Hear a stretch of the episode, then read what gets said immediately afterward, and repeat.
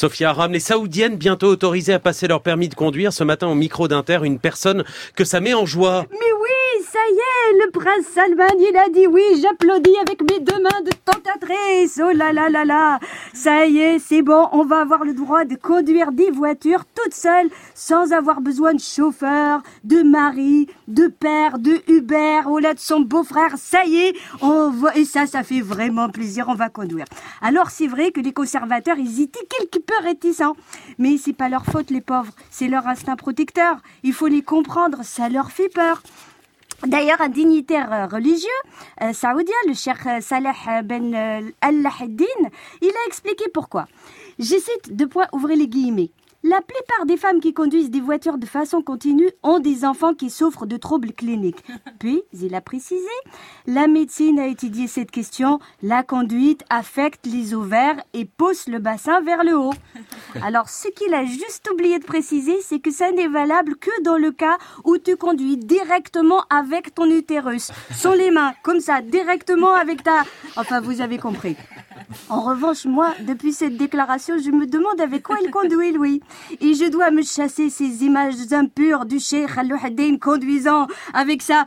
Enfin, il doit en avoir quand même une très grosse... Enfin, ça, doit demander quand même de l'entraînement, tout ça. Hein Et surtout, je me demande avec quoi il passe les vitesses. Enfin, bon, tout ça, c'est plein de mystères qui restent entiers. Mais ne laissons pas ces vieux barbus aigris nous gâcher la fête. C'est une bonne nouvelle.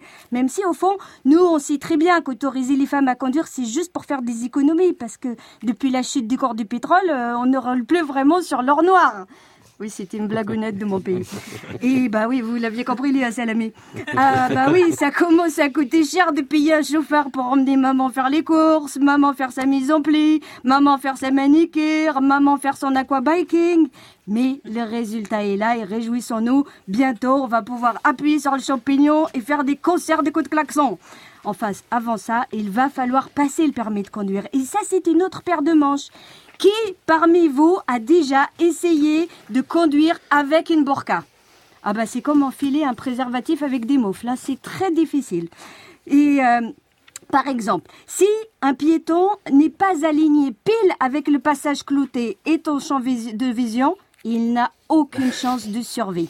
Et quand par exemple, si dans ton humeur climatisée, une voiture de sport passe sous ton nez, tu peux pas la voir. Ben c'est technique et tu sais pourquoi? Eh ben parce que tu vois pas ton nez. Il faudrait placer un autocollant 16 neuvième à l'arrière des voitures pour signaler qu'en Arabie Saoudite, les conductrices ne voient qu'en 16 neuvième.